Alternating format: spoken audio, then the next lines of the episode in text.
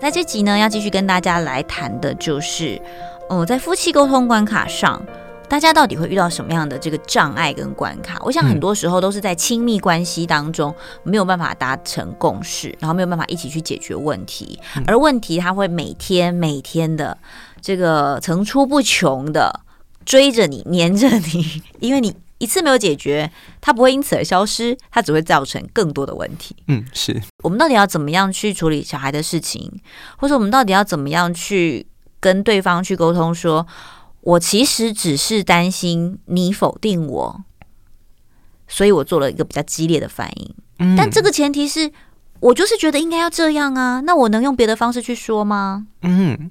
是我今天早上看到一个脸书贴文哦，是来自于吕秋远律师的贴文。他回答了一个读者的问题。读者问说：“吕律师，你觉得婚姻当中最重要的东西是什么？”好，吕律师说是快乐。嗯，我、哦、非常认同哎。对，所以他说读者可能会觉得：“哎，律师你搞错主题了。”好，律师回说：“那是因为你还没有搞懂人生。”哇哦。那这跟我今天看到某一本书里边，他在讲说如何去控制关系的焦虑，然后促进更好的沟通啊，更好的人际关系等等。好，因为观点是不谋而合的。他说，要促进沟通，首要任务是你要学着独立。嗯，也就是说呢，我们总以为对方是让我们不快乐的因素，可事实上是我自己本身过得不快乐，我才不能够达到一个好的沟通。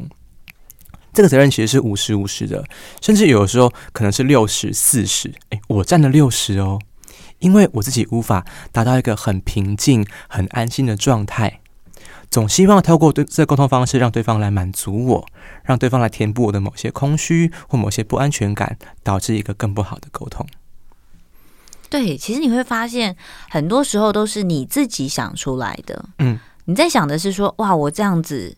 对方是不是会生气？所以我只好很肯定的说：“你我就是要这样子啦，不不管啦，我就是要这样子，不然我就会生气。嗯”对，你好像先把自己的这个担心包装起来了。嗯，你把自己的担心用一个冠冕堂皇的理由包装起来。举个实例好了，比如说，当你想要去吃一家餐厅，你就担心对方不喜欢吃意大利面，可是你就是很想吃意大利面啊，你只能用很。你就用你选择用了一种方式告诉他说：“我跟你讲，就是只有意大利面可以吃了。”嗯，那对方就会觉得莫名其妙啊，为什么只有意大利面可以吃？对，难道我不能吃隔壁的卤肉饭吗？这是一种我害怕对方提出的异议，嗯，所以我用把选选项限缩的方式来打造成沟通。另外一个是我刚刚在录音当中，老婆打一个电话来给我，就很有趣。她说看到小孩的一个课程，好，那可是要八万到二十万。好，我在考虑的时候。如果我老婆就跟我说：“啊，考虑这么久，你都不关心小孩，或是你都不重视小孩，哇，这时候我可能就会爆炸了，对吧？可是他要讲的是说，我看到一个教材很棒，我想买给我小孩，跟老公爱不爱小孩是两回事哦。嗯，所以有时候我们会因为担心被拒绝。”而先指责对方，造成我沟通的目的，这样反而会让沟通上去丧失焦点，对方会更生气的。对，所以大家其实回头去发现一件事情，我们都是为了解决问题，不管是要不要买这个教材，嗯、还是要不要去吃意大利面。其实很多时候，我们如果能够把我们真实那个想法先很诚恳的说出来，嗯、是，他或许可以避免很多的。对冲突，对不对？但它有一些风险，就是说我必须要先冒着我的担心可能会成真这样的风险去跟对方做沟通。嗯，不过它既然是一个原先的担心哦，它真的不可能会不一定会成真啊。所以我先试试看，我这样讲之后，对方真的会拒绝我吗？真的会觉得我很差吗？不知道，先试了再说。万一万一对方真的用你期待的方式回应了，比如说他真的攻击你了。OK，这时候你要再回避，你要再闪躲，也才有理由去这样子做嘛。也还来得及啦。不过我觉得你刚刚提到的，呃，孤独这件事情，独立这件事情，我觉得挺好的。嗯、就是在很多的关系冲突里面，嗯、很多时候就是因为大家都会有一些期待，嗯、期待对方帮你弥补某个部分，嗯，期待对方去处理某些问题，期待对方认同你。期待对方给你支持，但我们可能用的方式不够好，嗯，因为我们觉得自己缺乏。的确，嗯，所以如果我自己够快乐，我自己有够多能力可以处理心情的话，其实对方是一个很独立的存在，对方也会很开心的。就是两个人如果都可以很独立，这时候很多朋友就会说：“哈，可是如果我们都不需要彼此的话，我们怎么会走在一起呢？” 其实这蛮矛盾的啦。但是我我反而会用另一种方式去解读，我觉得蛮有趣的，大家可以听听看。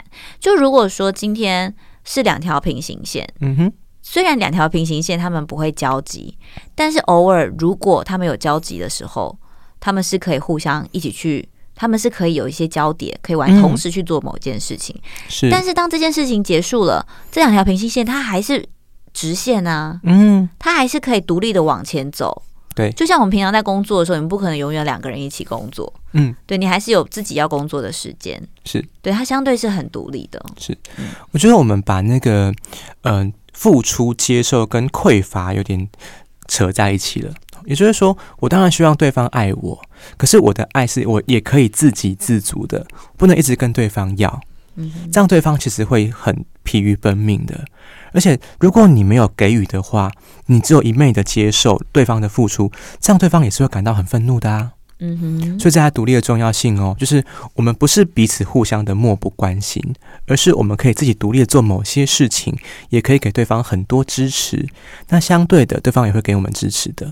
对，我觉得真的是人跟人之间是蛮互相的。就当你愿意倾听对方的需求跟想法，或者是当你愿意支持对方，跟你先尊重自己。嗯，我简单举个例子好了，就是我有一次在处理小孩子的东西的时候，因为很累，那天真的是大半夜，真的太累了。然后我又要洗小孩的奶瓶，然后又要挤奶，又要弄小孩在哭。然后我就会很认真的说：“哎、嗯，那爸爸要来帮忙啊，嗯、对不对？我们是分工合作，你选一件事情做。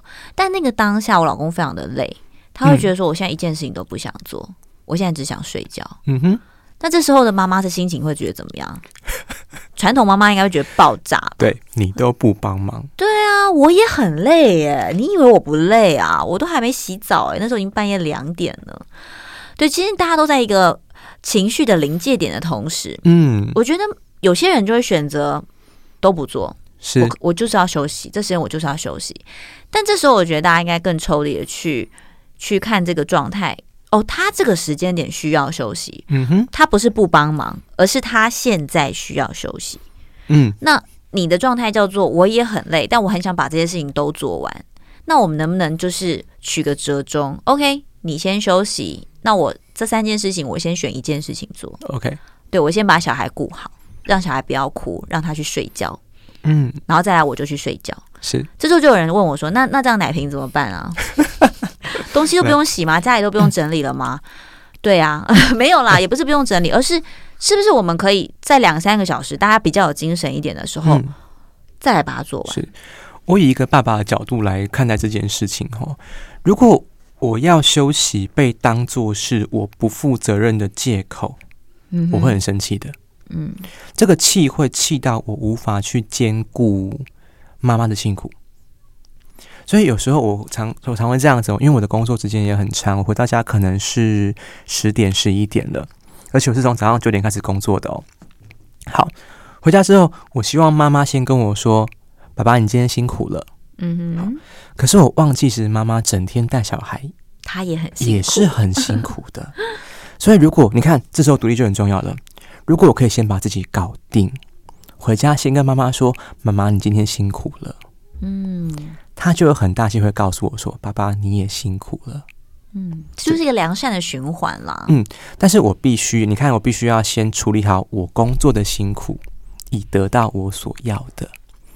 然后再来是呢，我们必须先学着不要这么严肃的看待每一件必必须要做的事情。比如说像奶瓶好了，放到早上再洗其实也没有关系啊。或者以我来说，我可能先在沙发睡两个小时，再起来洗完奶瓶之后再回床上睡觉，这也是可以的。所以说，我们必须要把心情先处理好，再来处理事情。不然的话，我们会把事情，就是说事情会把我们压得很死，变成是我们沟通里面就变成非常的僵化，跟非常的没有人性，当然会吵架。嗯，就变成说，大家要去衡量这些事情的轻重缓急，就是配速的问题了。嗯、是，好，那我觉得在这个配速上面，今天也分享了很多小方法，是不是帮大家统整一下呢？嗯，是。首先呢，必须要独立，把心情处理好了，才能够处理事情。而且，请大家记得哦，接受跟匮乏是不一样的哦。你要接受，也要付出。再来呢，请试试看，看到对方的辛苦，看到对方的付出，先给予回馈，或许可以得到对方很良善的回应哦。